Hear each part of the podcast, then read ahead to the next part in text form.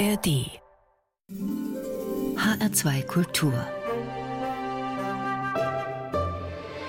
Archivschätze Liebe Hörerinnen und Hörer, mein Name ist Leonhard Koppelmann und ich begrüße Sie herzlich zu einer neuen Sendung in unserer Reihe Archivschätze, das Beste aus fast 100 Jahren Radio.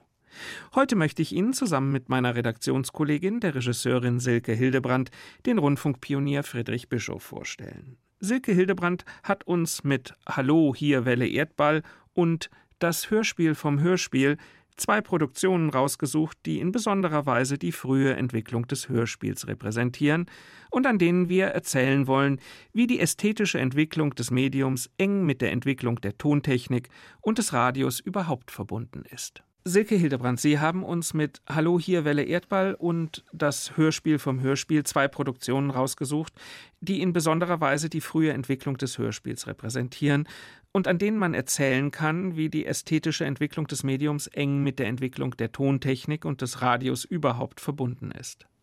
Das gilt vor allen Dingen in erster Linie für das Hörspiel vom Hörspiel, was selber schon eine Zusammenstellung der ersten verschiedenen Formen des Hörspiels darstellt. Herr Bischof hat das konzipiert für die Funkausstellung in Berlin 1931, was ja per se bedeutet, es ist eine Werbeveranstaltung.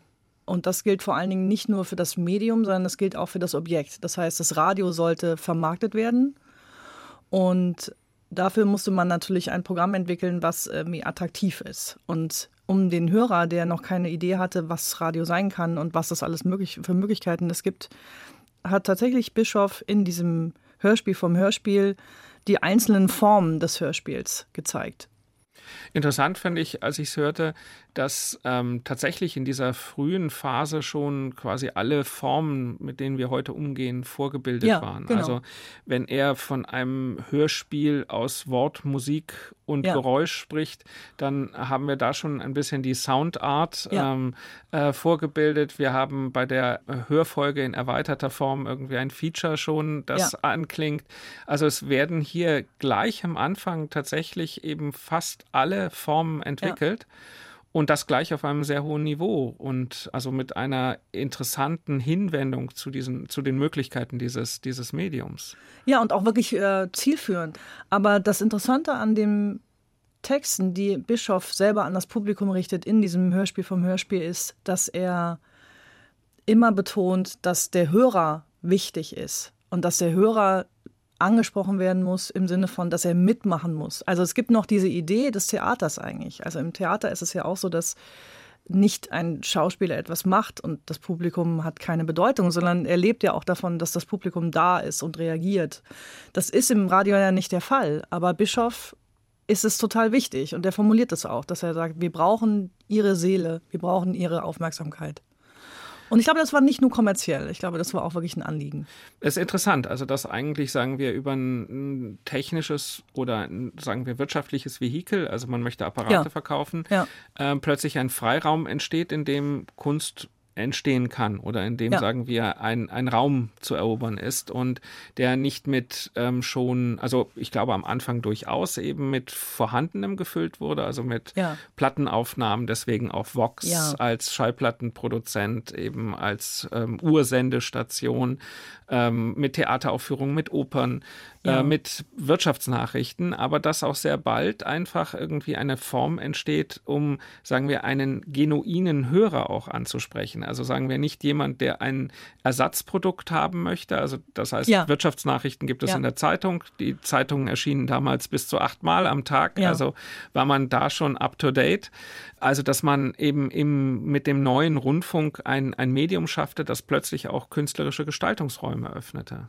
Ja, und das kann man an der Figur Bischof wirklich sehr gut erkennen, weil er selber ja auch aus dem Theater kam. Das heißt, er hatte von Anfang an selber die Idee offensichtlich, dass das reine Theaterspielen vor dem Mikrofon, was es ja auch gibt, und was ja auch in der Zeit sehr populär ist und was es ja auch dann in den 50er, 60ern auch noch sehr stark ist. Da kommen wir gleich nochmal zu. Genau, dass das natürlich nur eine Idee ist und dass er von Anfang an sagt, die Klangkonzeption des Raumes was sozusagen hinter dem gesprochenen Wort stattfindet, hat eine ganz, ganz wichtige eigene Bedeutung und ist wesentlicher Bestandteil des Hörspiels. Und das ist tatsächlich interessant, dass das so früh schon klar war, dass da ein neuer Raum geschaffen wird. Widmen wir uns noch einmal kurz den Bedingungen des Rundfunks in den 20er Jahren. Am 29. Oktober 1923 schickte die Reichsrundfunkgesellschaft RRG überhaupt erst ihre erste Sendung in den Äther. Gesendet wurde vom obersten Stock der Schallplattenfirma Vox und es gab zu diesem Zeitpunkt gerade eine Handvoll Menschen, die über die entsprechenden exklusiven Empfangsgeräte verfügten. Fünf Jahre später, zu Beginn des Jahres 1928, waren es dann schon zwei Millionen Gebührenzahler. Die Entwicklung des Rundfunks ist von seiner Gründung an zuallererst an wirtschaftliche Interessen geknüpft. Man wollte Radioapparate, Programmzeitschriften und Werbung verkaufen. Ein interessantes Programm für die Apparate zu schaffen, war also eher ein notwendiges Übel. Mit den Programmen musste man nun einerseits die schon gewonnenen Hörer bei der Stange halten und andererseits wollte man, allerdings auch und vor allem, dem neuen Medium weitere Hörerschichten zuführen. So schreibt ein junger Hörer in einem Leserbrief einer Programmzeitschrift 1929 Wenn wir deine Theaterstücke gehört haben, dann träumen wir immer so schön, und dann ärgern sich die anderen Kinder, die keinen Rundfunk haben, dass sie nicht so schön träumen können. Spätestens 1929 ist der Radioapparat also schon ein Statussymbol geworden. Dieser neue mediale Gestaltungsraum weckte schnell das Interesse von Theaterleuten, Schriftstellern und Komponisten. Nur ein knappes Jahr nachdem überhaupt die ersten Töne in den deutschen Äther geschickt worden waren, wird am 24. Oktober 1924 in Frankfurt das Hörspiel aus der Taufe gehoben. Hans Fleschs Zauberei auf dem Sender. Hans Siebert von Heister hatte als Redakteur der Programmzeitschrift Der Deutsche Rundfunk im August desselben Jahres die Gattungsbezeichnung zum ersten Mal benutzt und mit dem Hörspiel als das arteigene Spiel des Rundfunks, das in uns die Illusion einer unmittelbar vor unserem Ohr sich abwickelnden lebendigen Handlung zu erwecken vermag, das Entstehen eines neuen Genres prognostiziert. Silke Hildebrand, zum Hörspiel ist es an dieser Stelle, glaube ich, noch sehr weit. 1924. Was waren denn da die Hörfunkproduktionen, die noch vorherrschten? Also eine genuin eigene Form gibt es in nur kleinen Anteilen, wenn ich das richtig weiß. Ja, tatsächlich ist das Hörspiel natürlich am Anfang kommt es aus dem Theater. Das heißt, wir haben dieses Phänomen des quasi Live-Theaterspielen vorm Mikrofon. Aber dieses sich mit dem Medium beschäftigen, eine Geräuschkulisse konzipieren, eine, eine neue Welt bauen dahinter, hinter der Sprache, dass das von Anfang an so einen Raum eingenommen hat, das hat mich wirklich sehr verblüfft. Es ist interessant, glaube ich, dass tatsächlich im anglophonen und im frankophonen Raum ja. ähm, die äh, Spielform immer noch etwas davon hat. Also, dass man ja. ein Stück einstudiert und es vor dem Mikrofon abspielt. Also äh, ein bisschen wie Theater vor dem Mikrofon ja. spielen, während sich im deutschsprachigen Raum ja eher eine Art von Filmanalogie hergestellt hat. Also wir sukzessive zu einem montierten, collagen engagierten oder sagen wir auf jeden Fall einem aus dem naturalistischen Spielprozess herausgelösten Aufnahme- und Montageprozess gegangen sind, also filmähnlicher geworden sind. Da gibt es auch sehr früh Ansätze im Hörspiel, richtig? Ich glaube, dass das auch tatsächlich genau der Faktor ist. Wir haben natürlich in den 20er Jahren in Berlin gerade eine unglaublich boomende Filmwirtschaft, die bahnbrechend war. Also wenn man sich die Filme anschaut von Fritz Lang, diese Expressionismus in Bildform, dann sieht man, dass das ein Medium war, dieses Trauma des Ersten Weltkriegs zu verarbeiten. Und es gab einfach den Drang, das zum Ausdruck zu bringen. Und ich glaube, das ist tatsächlich einer der Gründe, warum es so stark wurde, warum überhaupt diese Formen so stark wurden und warum dann auch das Hörspiel ganz früh natürlich auch erkannt wurde als, wir machen hier nicht eine Abbildung eines Theaters, sondern wir schaffen uns einen neuen Raum, wo wir uns ausdrücken können, wo wir eine Form finden können, wie wir unsere Ideen, unsere Vorstellungen, unsere Gefühle vermittelt bekommen in einem imaginären Raum. Es ist natürlich auch ein bisschen Ablösung vom Körper. Also die Stimme Absolut. als äh, eigener Repräsentationsraum und die Verbindung aus Stimme, Geräusch, Musik ja. als eigenständiges Montagemoment. Ja dass in dieser kurzen Phase eben tatsächlich große Experimente gewagt worden sind und das Medium so weit entwickelt wurde, dass eigentlich alles angelegt ist, aus dem wir heute schöpfen. Absolut. Dann hören wir jetzt einmal kurz in Hallo hier Welle Erdball. Das Stück ist nicht vollständig erhalten. Also wir haben 18, 19 Minuten etwa aus dem Stück, die ähm, überliefert sind.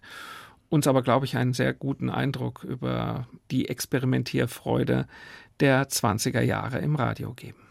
Sie hören eine Szene aus der Hörfolge Hallo, hier Welle Erdball von F.W. Bischof. Hallo, hier Welle Erdball, wer dort?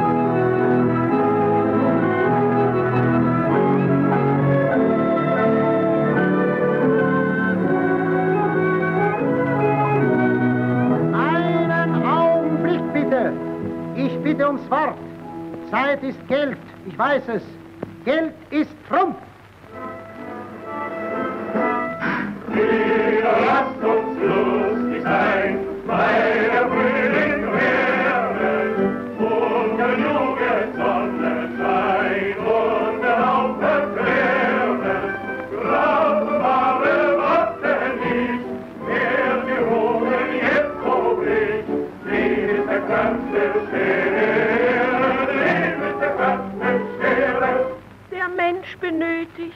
Der Mensch benötigt, der Mensch bedarf. Man braucht, um leben zu können. Einen Augenblick. Ich muss trennen. Sie hören, gezeigt an Tabellen und Zahlen, die tägliche Kurve an Glück und Qualen, die Temperaturen der Ehrlichkeit und Käuflichkeit, gemessen an Treue, Hass und Eitelkeit. Aktenzeichen 2344b. Adolf Bockmühl, Börsenmakler, 45 Jahre alt. Ruhe! Halt! Zum Wort aus dem Statistischen Reichsamt Aktenblatt meldet sich der Maschinenmensch der Maschinenstadt. Es verlohnt sich um seinetwillen ein wenig nachdenklich zu sein. Denn er lebt wie wir, zum Schein für den Schein. Aktenblatt 300.274. Querschnitt durch den Lebenstag des Mannes K. Der Tatsachenbericht. Siehe 3a. Der Mann K. Aktenblatt 300.274, Ziffer B, Berlin Westend. Alter 52 Jahre. Gewicht 185 Pfund. Größe 1,52. Linke Schulter hängt. Bauch vorgewölbt. Rücken eingefallen. Haar gelichtet. Apoplektische Konstitution. Puls schnell, hart, hüpfend. 8 Uhr. Erwachen. Traumbefund? Keiner. 8.15 Uhr, Bad.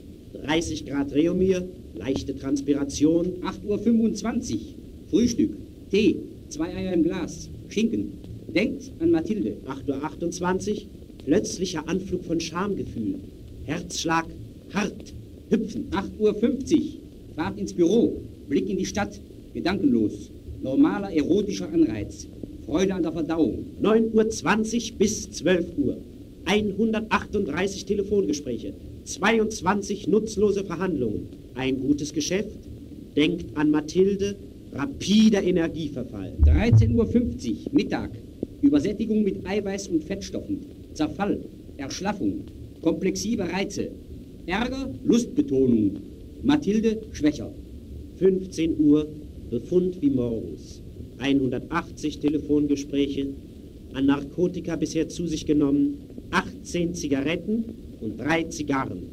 Blutstauung, Kopfschmerz, Puls hart, Eintrübung, Mathilde. 17.15 Uhr Heimfahrt. 17.55 Uhr Streit mit der Wirtschafterin. Abendblätter, Gedankenlosigkeit, Börsenbericht, Sentimentalität, Rundfunkmusik, Telefonate, komplexive Ratlosigkeit, übermäßiger Nikotingenuss, 23 Zigaretten. 19 Uhr. Verdauungsbeschwerden. Laxin. Stuhlgang. 20 Uhr. Varieté. Mathilde. Herzkontraktion. Halstrockenheit. Und progressive Diabetes. Während dieser Zeit denkt der Mann K. im Theater an die Börse des morgigen Tages, an eine Reise nach dem Süden mit Annie, an die Möglichkeit einer schweren Transaktion. lacht über den Witz eines Schauspielers in der Befriedigung, wie gut er Witze zu erzählen versteht. 22 Uhr, Theaterschluss. Bis 2 Uhr früh Vergnügungsstätten. Gedankenlosigkeit, vermindertes Assoziationsvermögen, abgehemmt, vordrängend, wieder abgehemmt. Schwere Müdigkeit, Unmengen von Narkotika. 2 Uhr nachts, Heimkehr, Erschlaffungszustand, Gefühl des Einsamseins, Hoffnungslosigkeit, Herzbeschwerden, Schlaflosigkeit. Der Befund halt. Habt ihr erkannt? Wart ihr gespannt? Ist es so oder ist es so nicht? Erkennt ihr den Menschen und sein von der Zeit verwüstetes Arbeitsgesicht? Nichts als ein Tatsachenbericht. Millionen liegen vor, Akt bei Akt. Was hilft es? Maschinenzeit hält euch gepackt. Hallo, ihr Welle Erdball, wer dort? Einen Augenblick nur, ich bitte ums Wort. Zeit ist Geld, ich weiß es. Zeit ist Trumpf. Aber wie gefiel Ihnen zum Beispiel der Tod von Charlie und Billy im Urwaldsumpf? Nichts als ein Sensationstelegramm in riesiger Letter. Abends sprechen die Leute wieder vom Wetter. Wen rührt es, was zwischen den Zeiten kreist? Tausend werden geboren, die morgen ein Sturm zerschmeißt. Tausend sterben, um tausend Raum zu geben. Ist es so? Ja, aber so ist das Leben. Hallo, ihr Welle Erdball, wer dort? Kein Geheimnis mehr zwischen Süd und Nord. Was die Welle empfängt, die den Erdstern umschnürt, wir senden es aus, es wird vorgeführt. Ein Ausschnitt nur, Momentaufnahme, aber so ist das Dasein, liebe Dame. Es kennt keine Logik, es springt mit uns um. Eins, zwei, drei, der Plumpsack geht rum. Hallo, hier Welle Erdball, wer dort? Wie gefiel euch zum Beispiel der Schrei der Tausend beim Sport? Brot und Spiele. Es wiederholt sich alles im wirbelnden Raum dieses Erdenballes. Was wir heute sind, könnt ihr morgen lesen. Wir sind schon stets dabei gewesen. Zwischen Atomtheorie und Weltgeschichte, wenn wir es besehen bei rechtem Lichte, im holden Licht dieses Erdenballes. Tja, was bringen darüber die letzten Zeitungsberichte? Wenn wir nicht wissen, die Zeitung weiß alles. Das Morgenblatt, das Mittagblatt, das Abendblatt, die letzte Meldung, die neueste Meldung, die allerneueste Meldung. Was ist Wahrheit? Die Zeit ist schwanger von Ungewissheit. Der Zweifel bohrt, seit mit Goethe die große Periode des Glaubens zu Ende ging. Auflösung, Umschichtung der Kontinentswertungen. Meiring, Spengler, Kaiserling. Das große, langsam die Welt durchglühende Licht Stefan Georges. Allenthalben psychotherapeutische Versuche. Daneben Blütezeit eines Okkultismus, der sich mit dem Terminus Parapsychologie ein Entreebillett für das Theater der Fachwissenschaften verschafft. Von Schrenk-Notzing bis Connersreuth. Der Tag der Kursschwankungen. Der Tag der Kursschwankungen. Der Wochenschluss ist sehr still.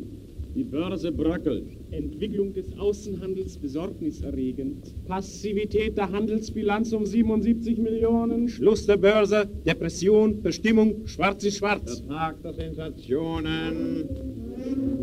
Der Tag der Sensationen. Fred und Erna erringen die Meisterschaft im 66-Stunden-Tanzen. Fred Drogge läuft in 16 Monaten, 2 Tagen, 3 Stunden, 21 Minuten, 17,5 Sekunden um die Welt. Die berühmte Koloratursängerin Maria Polodi erschießt in der Theatergarderobe ihren Gatten und vergiftet sich mit Lippenschminke. Sensationen! Sensationen! Die Welt besteht aus nichts, nur aus Sensationen. Der Tag der Katastrophen. Der Tag der Katastrophen. Riesiges Erdbeben in Japan. 20.000 Menschen obdachlos. Ein Blickzart verwüstet die blühende Stadt Georgia in Neumexiko. Bei den Bob-Meisterschaften in St. Moritz zerknacken bei einem Unglücksfall 1, 2, 3, 4, 5, 6, 7, 10 Köpfe. Katastrophen. Die Welt besteht aus Katastrophen. Die Welt besteht aus nichts. Nur aus Katastrophen ein Tag der Lebensfrohen. Heute ein Tag der Lebensfrohen. Schließt euch der Wochenendbewegung an. Wandert mit freier Brust. Der Kinderzug nach Schweden hat heute Berlin verlassen. Tausend Kinder genießen ein Jahr Gastfreundschaft in den Wäldern Darle-Karliens. Unter Absingung von Wanderliedern verließ der Zug die Halle. Mütter weinten, Mütter jubelten. Glücklich werden sie sich wiedersehen. Heut ein Tag der Lebensmüden. Heut ein Tag der Lebensmüden. Heute Morgen wurden auf dem Bahndamm die Leichen des 19-jährigen Wilhelm H. und der 20-jährigen Frau Elisabeth G. aufgefunden. Sie hat ihn nicht heiraten wollen, weil er zu jung war. Also erschoss H. erst sie, dann sich. Aus unbekannten Gründen sprang um 1 Uhr nachts von einer Brücke der 36-jährige Obersteuersekretär P. in den Kanal und ertrank. Seine Personalien wurden aus dem Tascheninhalt seines Mantels festgestellt, den er am Ufer zurückließ. Und die Verzweiflungstat einer Mutter, was ist es damit? Mit ihrer 13 Jahre alten Stieftochter und ihrem 7 Jahre alten Sohn Heinz ist die 30 Jahre alte Frau Olga D. dadurch in den Tod gegangen, dass sie ihre Kinder und sich in ihrer Wohnung mit Gas vergiftete. Der kleine Heinz, dessen Bett vollkommen zerwühlt war, lag dicht an der Tür auf dem Fußboden. Offenbar hat das Kind versucht, dem giftigen Gas zu entfliehen. Die Leichen wurden beschlagnahmt, dem Schauhaus zugeführt. Der Ehemann benachrichtigt. Ein Ausschnitt nur, Momentaufnahme, aber so ist das Leben, liebe Dame. Es kennt keine Logik, es springt mit uns um. Eins, zwei, drei, der Plumpsack geht rum. Die Meisterschaften von Europa. Die fünfte Nacht des Sechstagerennens. Für den Film entdeckt, für die Welt verloren. Wie man den Reichstag aufbauen will.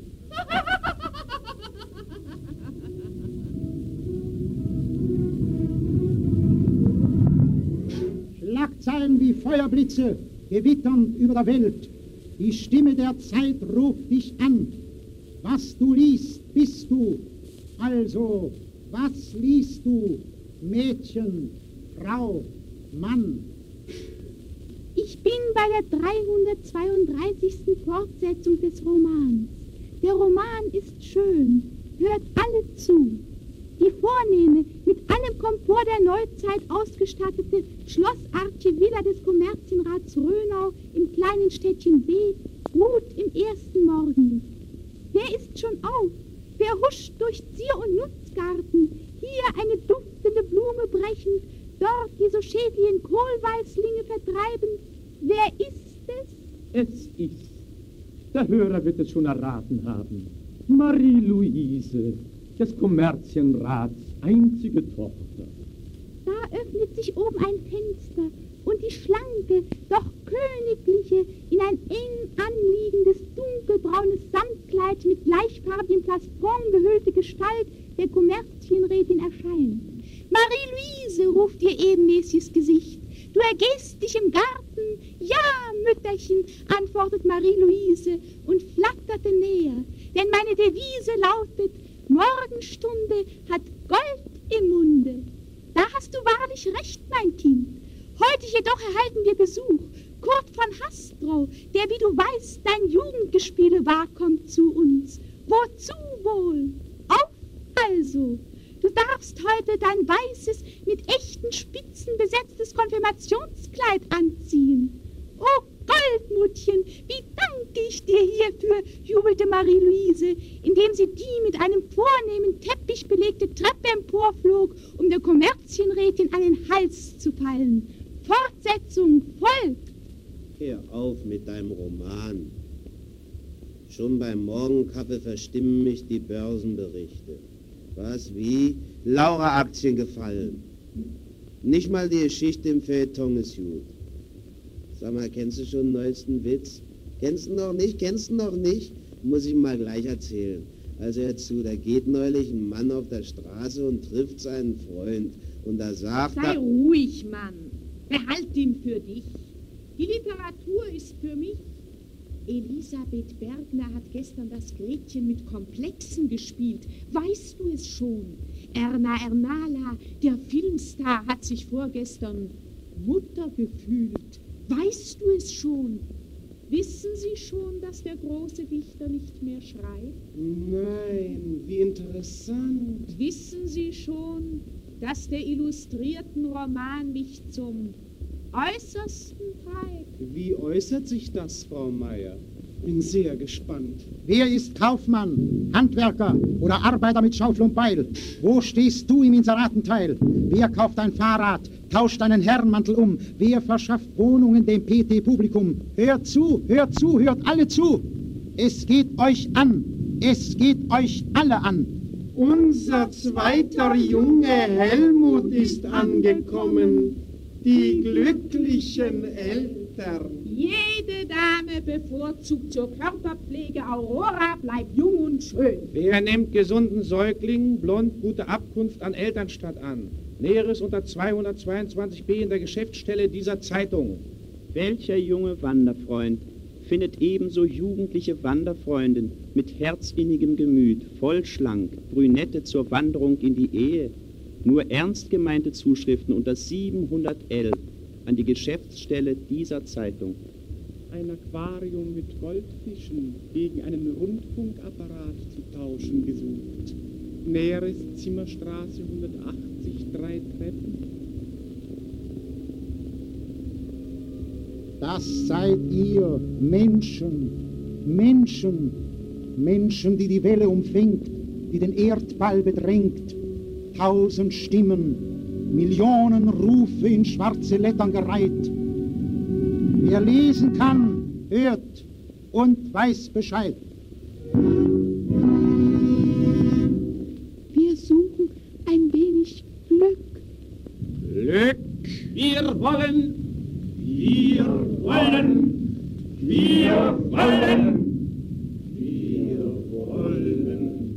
Manche freilich müssen drunten sterben, wo die schweren Ruder der Schiffe streifen. Andere wohnen bei dem Steuer droben, kennen Vogelflug und die Länder der Sterne. Viele Geschicke weben neben dem meinen.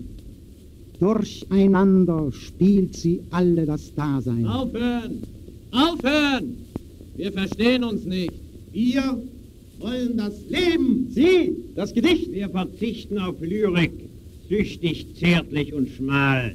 Wir wollen. Jawohl! Wir wollen die Wahrheit.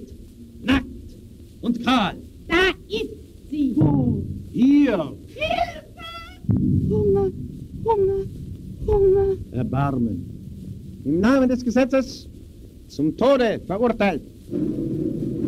Umschalten, umschalten, das Leben in tausend Gestalten, die Wahrheit in tausend Systeme gespalten. Was sollen wir tun? Umschalten. Schaltet euch um, dann seid ihr im Spiel. Eins, zwei, drei, der Plumpsack geht rum.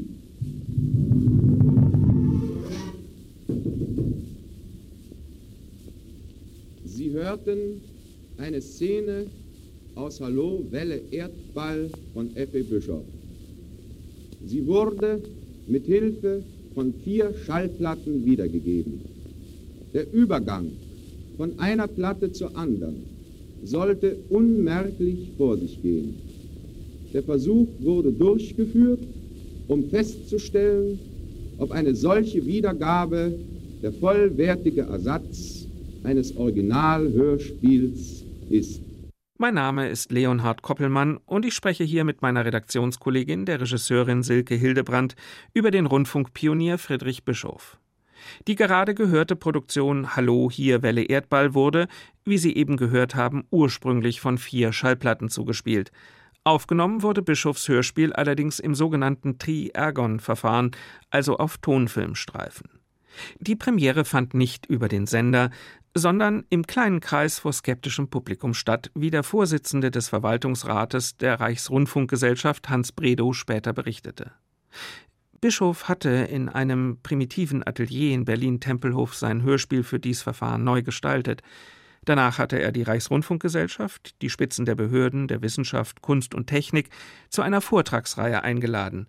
Und bei dieser Gelegenheit war darauf hingewiesen worden, dass die Entwicklung immer mehr dahin dränge, ein Aufzeichnungs- und Wiedergabeverfahren für den Rundfunk zu entwickeln. Die bei dieser Gelegenheit erfolgende Vorführung des Hörspiels Hallo, hier Welle Erdball war ein Wagnis. Nach der Vorführung gab es eine scharfe, lebendige Aussprache von einem so hohen Niveau, wie ich es selten erlebt habe.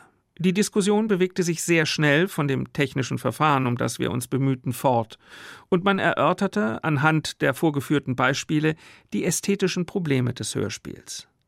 Ich erinnere mich, dass der bekannte Theaterkritiker Alfred Kerr dem jungen Friedrich Bischof zu Hilfe kam, als andere bedeutende Literaturkritiker und Publizisten sein Hörspiel in Grund und Boden zu zerreißen versuchten und die Tendenz des kleinen Werkes als kulturbolschewistisch hinstellten. Aber als ich am Morgen nach der bald darauf erfolgten Ursendung die großen Berliner Zeitungen durchblätterte, da durfte ich doch voller Befriedigung feststellen, dass Friedrich Bischof für den jungen Rundfunk eine Schlacht gewonnen hatte. Die Entwicklung der benannten Aufzeichnungsverfahren auf Filmstreifen, auf Wachsplatten und nach dem Zweiten Weltkrieg dann auf Tonband ist die notwendige Bedingung, dass wir heute überhaupt Tondokumente aus der Frühzeit des Rundfunks haben. Silke Hildebrand, Sie zeichnen für das Hörspiel-Wiederholungs- und Übernahmeprogramm hier auf HR2 verantwortlich. Dadurch hören Sie ja unablässig neue und historische Produktionen. Können Sie uns etwas über die Verschiedenheiten der Produktion damals und heute sagen? Ja, es ist tatsächlich, dass ich ein sehr großes Repertoire höre, sowohl von den frühen 50ern bis äh, in die Gegenwart. Und das vorrangig auffälligste für mich ist tatsächlich, dass jede Epoche das Hörspiel immer genutzt hat für eine Aufarbeitung der aktuellen Schwierigkeiten.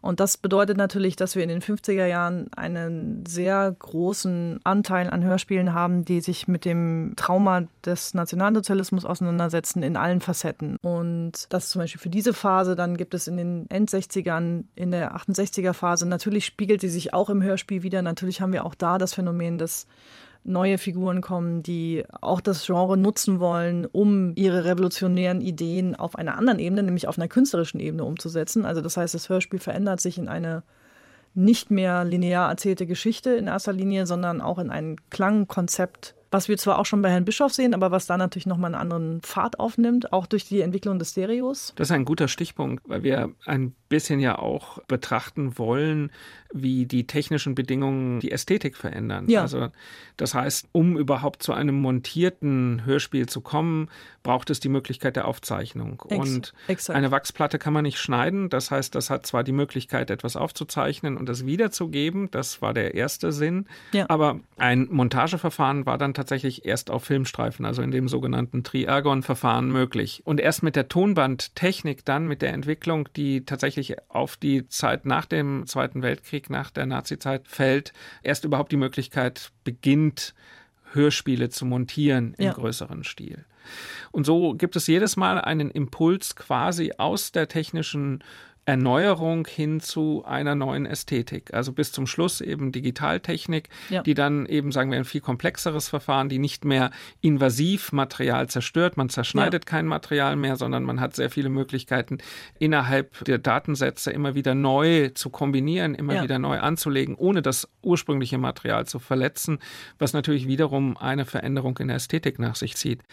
Frau Hildebrand, Sie haben uns noch ein zweites Hörspiel mitgebracht. 1931 hat Friedrich Bischof für die Funkausstellung und Phonoschau in Berlin ein Hörspiel vom Hörspiel zusammengestellt.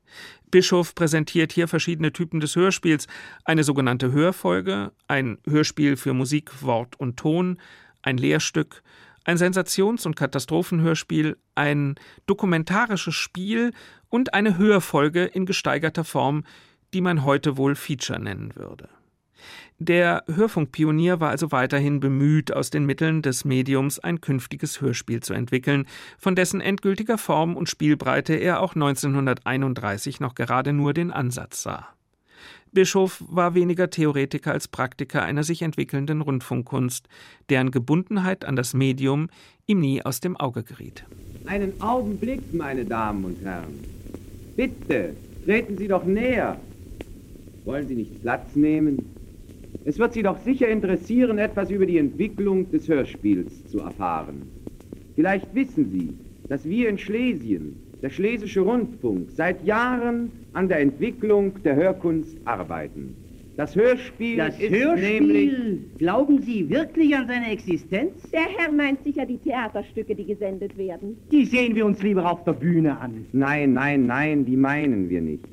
Sie fehlen wohl nicht ganz im Programm der Sender, wie ja alles, was sich hörbar machen lässt, in den Bereich des Rundfunks gehört. Aber sein wesentliches Ziel liegt nicht darin, Mittler zu sein, sondern es liegt anderswo. Na, dann sagen Sie doch, wo. Also hören Sie einmal zu. Wir wollen Sie aber nicht durch ästhetische Theorien überzeugen, sondern durch Beispiele aus unserer Arbeit am Hörspiel in den letzten vier Jahren. Wissen Sie, was eine Hörfolge ist, um damit zu beginnen? Diese Form entstand aus der Erkenntnis, dass die Literatur, das Schrifttum nur Material für den Rundfunk ist, dass erst ein akustischer Einfall, eine akustische Durcharbeitung zu hörmäßiger Wirkung bringt. Einer der ersten Versuche auf diesem Wege war Menschheitsdämmerung, eine Hörfolge vom Weltkrieg von F.E. Bischoff und Franz Josef Engel. Hören Sie daraus ein kurzes Bruchstück.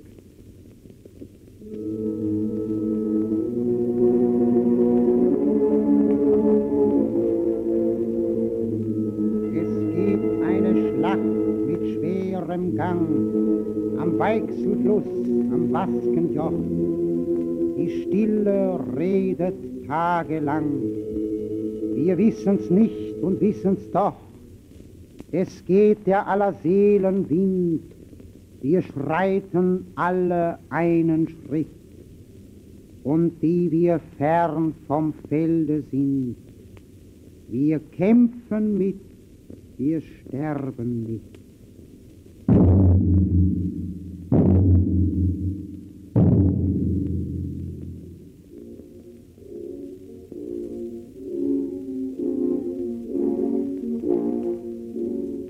Dem Felde der Ehre gefallen. Musketier Karl springt. Wo? Marneschlacht, Saint-Quentin. Auf dem Felde der Ehre gefallen. Jean Mauriac, Sous-Lieutenant. Où est-il mort? Namur. John Merrimore, Lancashire Regiment. Wo? Massengrab im flandrischen Wald. Wer noch? Millionen! Tod über der Welt. 1915. Die Fronten brodeln, rasen, dampfen.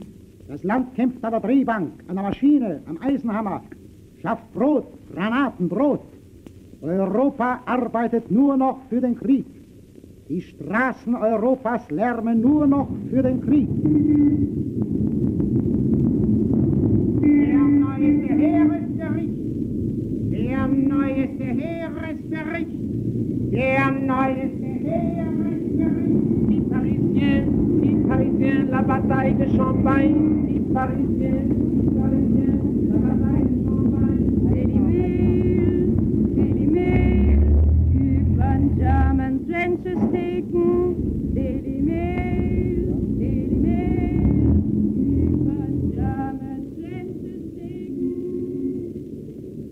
London, 5. Juni. England wirft neue Marschbataillone auf den Kriegsschauplatz. Abfahrt vom Charing Cross Bahnhof. It's a long way to go. It's a long way to Cincinnati.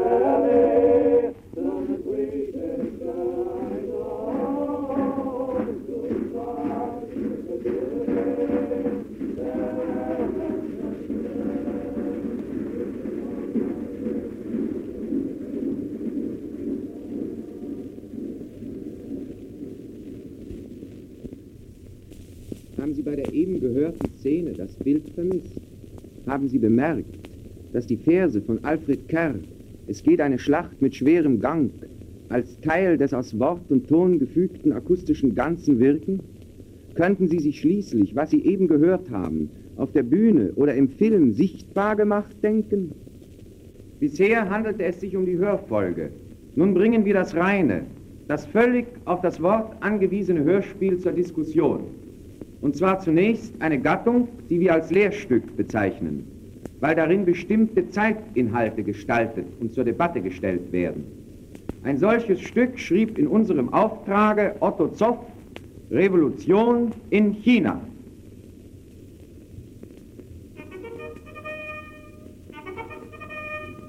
Was geht uns China an? Ganz meine Meinung, Herr Baumann. Die Sorge von den Reportern möchte ich haben. Versteifung des Geldmarktes, Kurseinbruch, wohin man blickt. Und da soll ich mir ausgerechnet wegen China graue Haare wachsen lassen? Meiner Ansicht nach ja. Denn diese chinesische Frage ist eine Frage der Menschheit, Herr Müller. Na, hören Sie mal, Frage der Menschheit.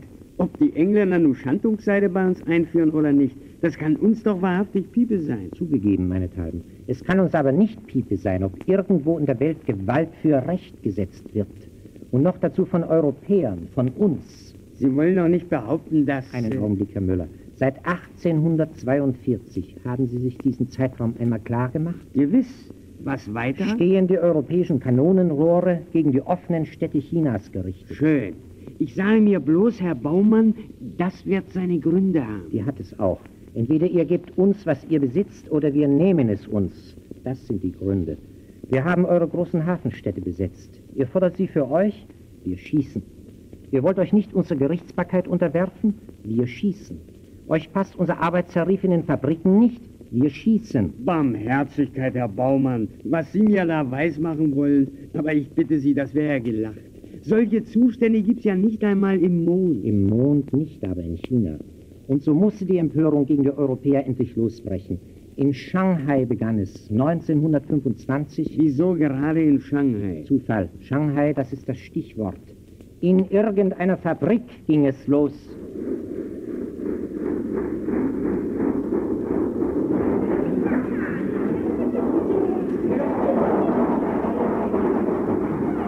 Wang! Ja, Herr. Nachtschicht abgelöst?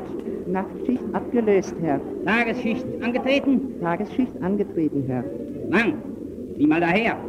Warum schläft das Kind hier? Sie scheint vom Schlafe überrascht worden zu sein, Herr. Aufwecken! Sofort, Herr. Jetzt! Ja, ja, Herr. Wie weckt man eine Blume auf, Herr? Werde ich dir sofort zeigen. Den Stock her! Auf, kleine Jing. Schnell, schnell. Wach auf. Was ist denn? Warm. Stock oder Peitsche! Nur her damit! Nicht, nicht! Verzeihen Sie, Ihr Herrn! Nicht schlagen, nicht die Peitsche! Die Peitsche! Wenn ich mir einen bescheidenen Vorschlag erlauben dürfte, so wäre es der. Ich bitte, schlagen Sie mich. Ich hätte Sie nicht einschlafen lassen dürfen. Hat sie sich verkrochen? Wo ist sie denn? Ah, da bist du! Das Hörspiel als Lehrstück, nicht lehrhaft gemeint, nur eine von den vielen Möglichkeiten. Das Hörspiel als Problemdichtung, ausgehend von einem aktuellen Anlass, in unserem Falle von dem Erdbeben in Neuseeland, die Stimme der Erde von Gerhard Menzel.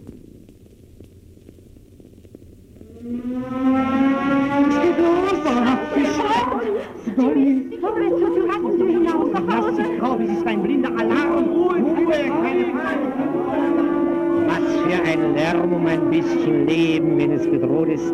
Hand aufs Herz, George. Haben wir in der Lause Champagne so ein Wesens vom Tode gemacht?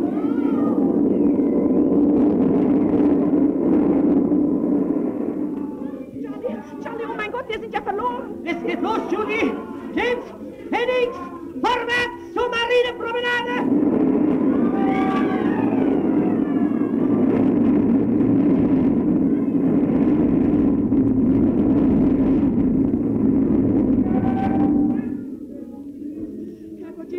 Erbarm dich unser, erbarm dich unser. Oh mein Gott, mach doch Licht, mach doch Licht. Diese Finsternis von der Wetter! Judy, Judy! Hier, diese hier. Wo ist James? Weiß nicht. Sind Sie verletzt? Nein, Sie? Aber Sie bluten ja, Judy. Hier am Arm, ich fühle es. Feuchten war ihr Blut, Judy, ihr Blut. Glauben Sie, ich hätte keins? Schramm, schmerzt doch nicht mal. James! Haben Sie Streichhölzer wissen? Ja, sind Sie vom Blatt geschleudert worden? Ich weiß doch nicht. Bleiben Sie stehen! James, hallo! James! Oh, oh, verdammt! Meine Schulter! Leserin! Hennigs! Beinahe wäre ich auf Sie getreten. Rührt sich nicht. Judy, hierher! Halten Sie das Zündholz. Vorwärts!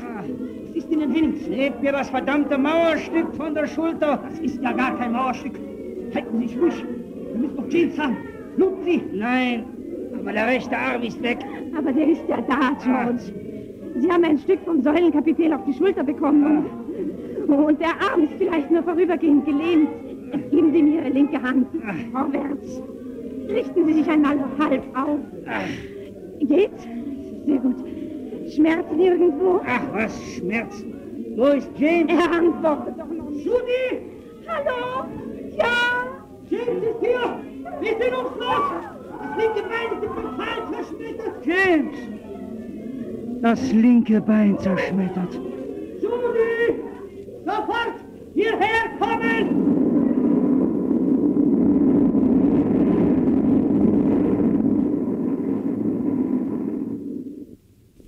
In diesem Hörspiel wurde zum ersten Male die von uns zu diesem besonderen Zweck selbst verfertigte Schallplatte als dramaturgisches Mittel eingesetzt. Sie fragen, was das heißt. Um eine akustische Kulisse handelt es sich nicht. Akustische Kulissen gibt es nicht. Das von uns verwendete Klangbild des Erdbebens ist nicht Kulisse, nicht Hintergrund, nicht Stimmungsmittel, sondern unerlässlicher Bestandteil der Handlung. Dieser Satz gilt natürlich auch für die Verwendung der Musik als Klangbild. Fassen wir zusammen. Hörfolge, Hörspiel für Musik, Lehrstück und reines Hörspiel. Viele Formen, viele Möglichkeiten. Allen gemeinsam die akustische Fantasie des Autors. Im Folgenden hören Sie die Schallplatte als Bericht, als unerlässlichen Bestandteil der Handlung, als Handlung selbst. Die Schallplatte wird als Originalaufnahme aus einem Weberdorf, einem Steinbruch, in die Handlung eingeblendet. Also die Hörfolge als Bericht, Spiel und Dichtung in der gesteigerten Form, wie sie sich in der Reichssendung Das ist Schlesien darstellt.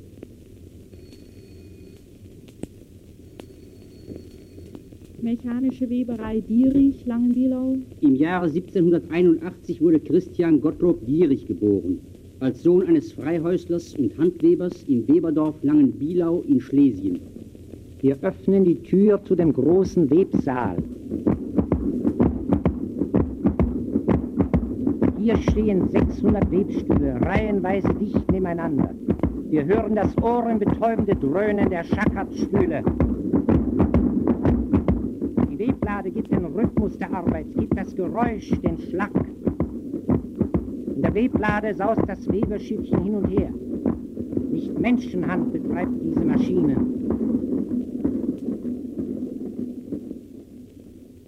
Aber noch heute sitzen Handweber uralt in den Dörfern am Eulengebirge. Vor den armseligen Hütten rauscht der Bergbach.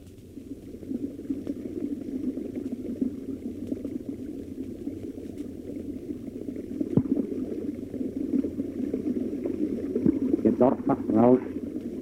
In den Hütten am Hang klappert der Webstuhl.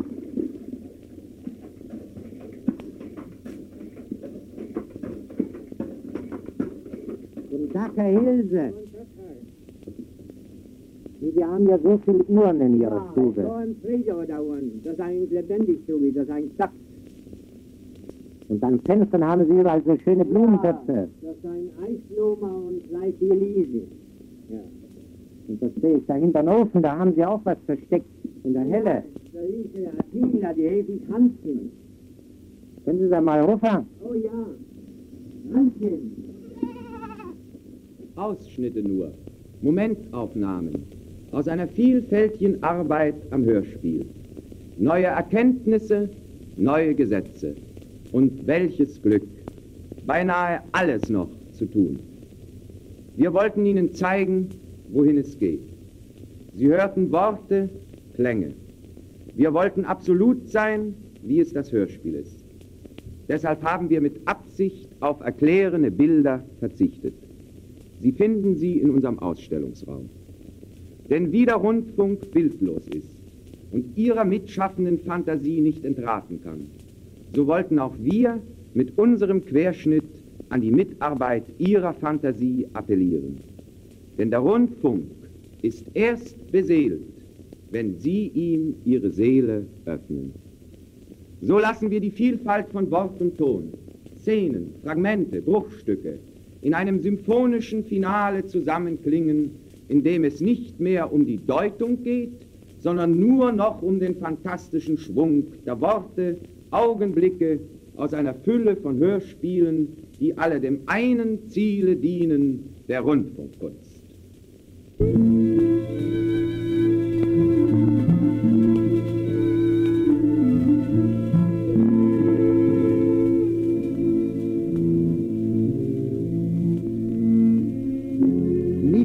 Sommernacht, manchmal fiel ins Waldtal ein Regen, manchmal war die Bauernkammer voll Licht, manchmal kamen mir Liebespaare entgegen, und sie gingen im Gras und sprachen nicht.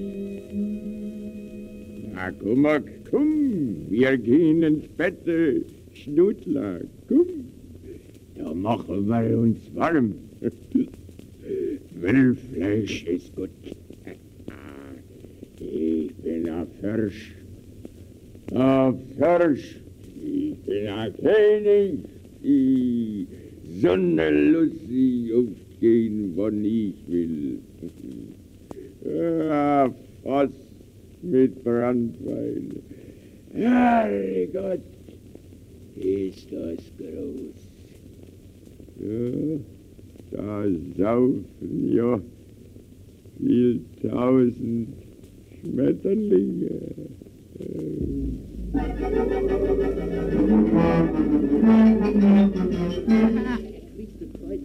So endet immer. Erst Saufgesang, Dann Grabgewimmer. Euch zuliebe werde ich nicht meine Seiten anders stimmen, noch zu eurer Schadenfreude vor dem Tod den Nacken krümmen. Hallo, ihr Welle Erdball, wer dort?